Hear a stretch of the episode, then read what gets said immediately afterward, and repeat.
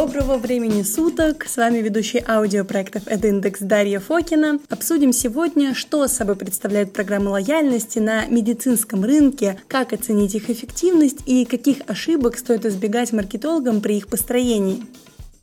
Подкаст «Эдиндекс» выходит при поддержке новостного агрегатора СМИ-2. Около 59% россиян согласны тратить больше средств на продукцию любимых брендов, говорится в исследовании лояльности клиентов в эпоху цифровых технологий, проведенном компанией Accenture Strategy в 2017 году. В России 68% населения перестают быть лояльными бренду из-за более выгодной цены конкурента.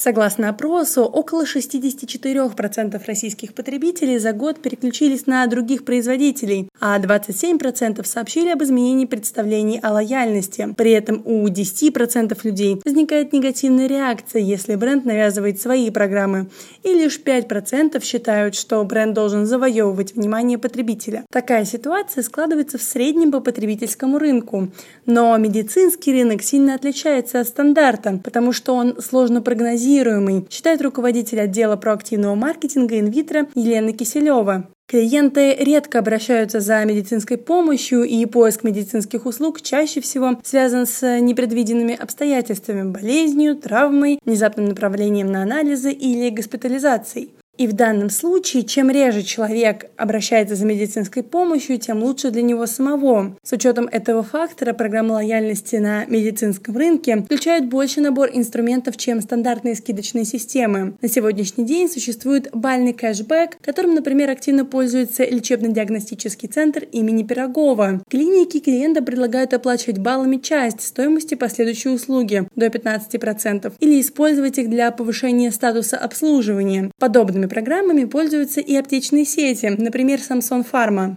Нередки на медицинском рынке и стандартные скидки, как в Альфа-центр здоровья, когда при первичном посещении предлагают оформить личную или семейную накопительную скидочную карту. Размер скидки увеличивается в зависимости от количества оплаченных ранее услуг. Среди аптек популярна другая форма лояльности – календарь скидок, когда сеть выбирает лекарственные препараты, на которые распространяется снижение цен и устанавливает определенные дни специальных предложений. Так, например, поступает сеть аптек «Родник». Салоны оптики часто заимствуют механику программ лояльности у сетевых магазинов мобильных устройств и бытовой техники, когда клиенты предлагают оформить скидку на новый продукт в обмен на БУ товар.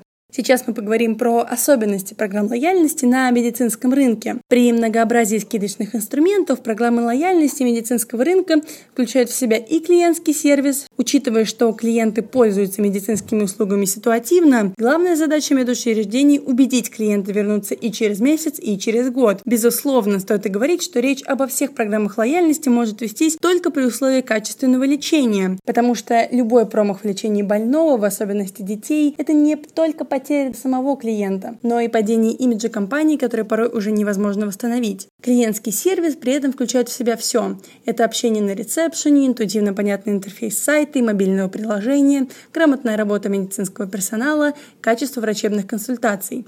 По мнению Елены Киселевой, в этих аспектах медицинские компании для завоевания лояльности потребителя должны превосходить его ожидания. Казалось бы, это довольно сложно, но на самом деле очень даже просто, отмечает эксперт. Чистые помещения, вежливый персонал, точное расписание приема, когда ты приходишь в кабинет в назначенное время и не вынужден ждать по часу своей очереди, даже если записался заранее. Специфическая сфера деятельности диктует другую особенность клиентского сервиса. Пациенты, обращаясь за медицинскими услугами, всегда выходят из зоны комфорта и находятся в тревожном состоянии. Даже если это рядовое обследование в поликлинике, которое не предвещает беды, возникает волнение, а вдруг что-то найдут. В такой ситуации главная задача медицинских компаний – успокоить человека с помощью коммуникативных навыков и индивидуального подхода, подобрать именно те слова и объяснения, которые не вызовут лишней тревоги или волнения, не заставят заставит клиента лезть в интернет за дополнительным разъяснением информации, которую сообщил врач. А в случаях каких-либо отклонений в здоровье человека понятно и доступно объяснить проблему и порекомендовать дальнейшие действия для скорейшего выздоровления. Вот главная задача при формировании лояльности потребителя к медицинскому бренду. Сейчас немного про стратегию оценки эффективности программы лояльности. Эффективность программы лояльности на медицинском рынке посчитать достаточно просто, говорит операционный директор лечебно-диагностического центра Патер Клиник Антон Ескин. В любом медицинском учреждении есть данные о пациентах и количестве посещений. Необходимо оценить объем затраченных пациентом денежных средств и сумму предоставленных скидок. Если разница остается плюсовая, то клинике это в любом случае выгодно. Если минусовая, нужно смотреть другие параметры. Стоит отметить, что любым организациям, которые пользуются программами лояльности, отчетности,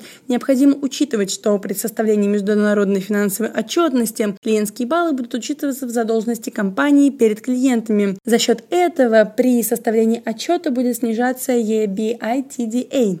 И немного про ошибки в построении программ лояльности. Эксперты предостерегают медицинские учреждения от попыток самим строить программу лояльности.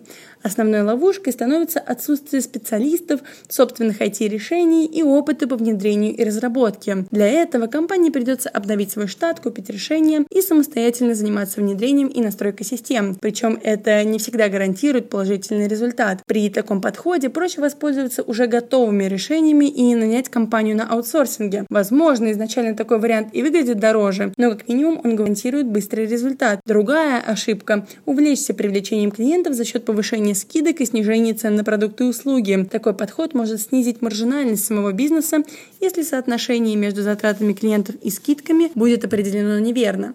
Например, у клиента копятся баллы, он начинает ими расплачиваться и в конечном итоге оплачивает им 100% своего счета. В таких случаях компания оказывается в убытке. Неправильный баланс может быть выстроен не только в сторону клиента, но и в пользу компании. Например, когда бонусные баллы сгорают быстрее, чем клиенты успевают ими воспользоваться, что часто заставляет чувствовать себя обманутым и вызывает негативное отношение к бренду. Для этого в медицинских центрах устанавливают разные сроки сгорания баллов. Например, в сети клинико-диагностических центров инвитро предоставляют предоставляют два вида бонусных баллов. Федеральные, которые дарятся за подключение к самой программе и в праздники, и транзакционные, начисляются за оплату услуг в медицинском центре. Срок жизни первых – один год, а вторых – два года, что позволяет клиентам распределять баллы и пользоваться ими довольно длительный срок. Другой момент, который ставит клиента в неловкое положение и может оттолкнуть их от пользования услугами определенного медицинского учреждения – выбор между списанием и начислением баллов при оплате услуг. Лучший выход из этого положения положение